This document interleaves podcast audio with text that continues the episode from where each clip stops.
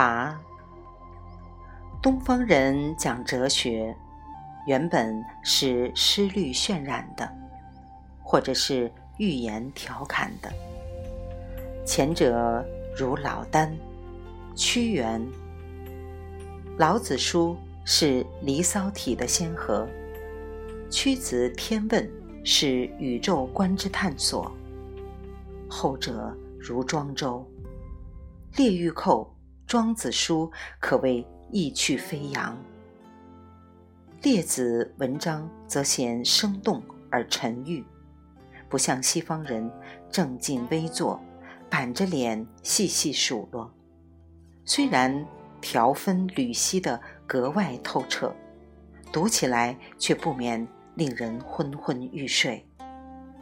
有鉴于此，我在写罢现代版哲学专著《物演通论》之后，便想换一个口吻，说一些轻松幽默的闲话。固然内容照例免不了叫人扫兴。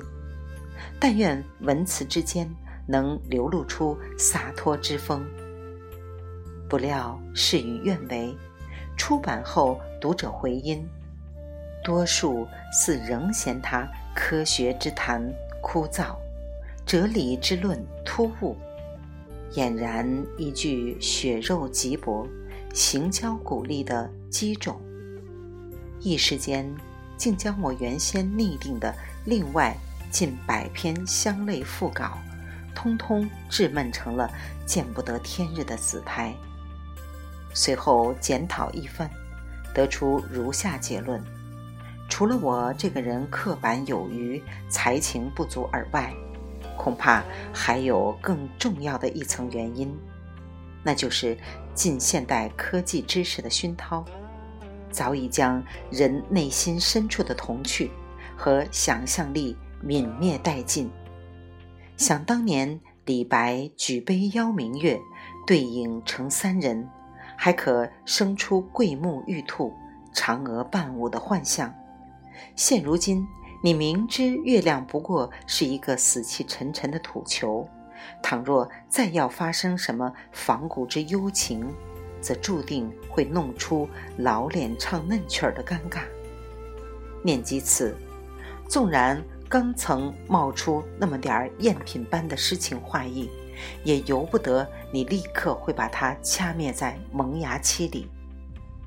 有了如此一番自省，我虽不能鼓起勇气将胎死腹中的卓文继续写下去，却不妨将已经问世的鸡怪品种再端出来献丑。暗想，另过千年。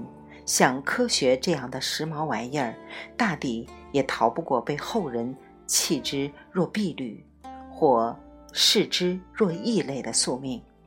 那时回头看，兴许这丑孩儿倒变成了别样的可爱货色，也说不定。于是我就有了该册小书的第二个版本。在此有必要重申。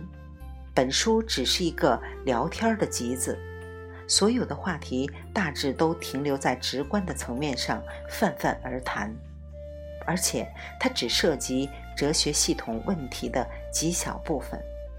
应该说，它留给你的更多的是疑窦，而并非理解。譬如自然物演的地弱代偿法则，究竟依循着怎样的路径在演动？其间属性与结构的代偿关系是什么？宇宙物态演化过程为何会被框定在一个非时空的有限因存区间内运行？等等，这是就自然而言。若问精神，问题更多。譬如，作为一个自然产物，精神或理性的渊源何在？它的基本规定性奠基于何处？它的演运机制如何展开？为什么本质问题会像罗素所说的那样，成为哲学史上永恒的难题？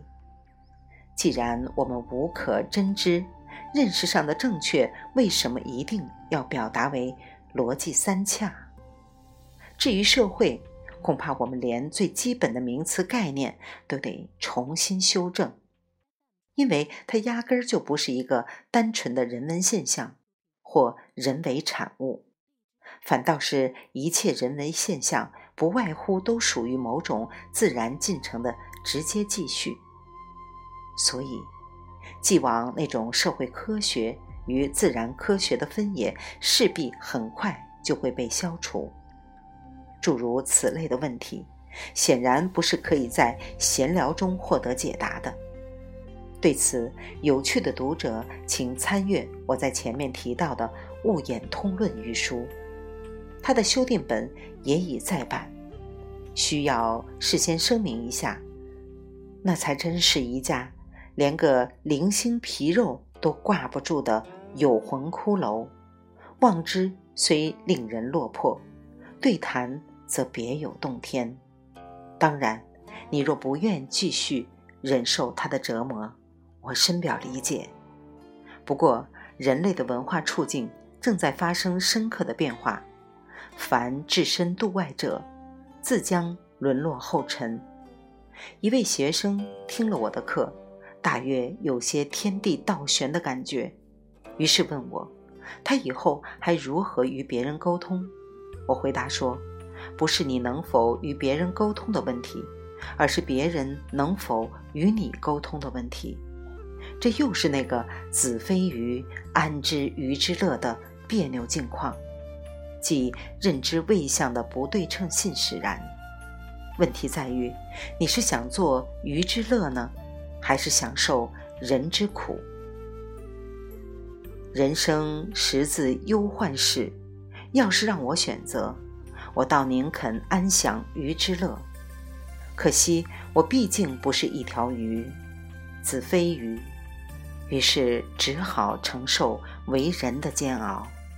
试问，你又有多少选择的余地呢？王东岳，二零零九年十一月二十五日改。全书中。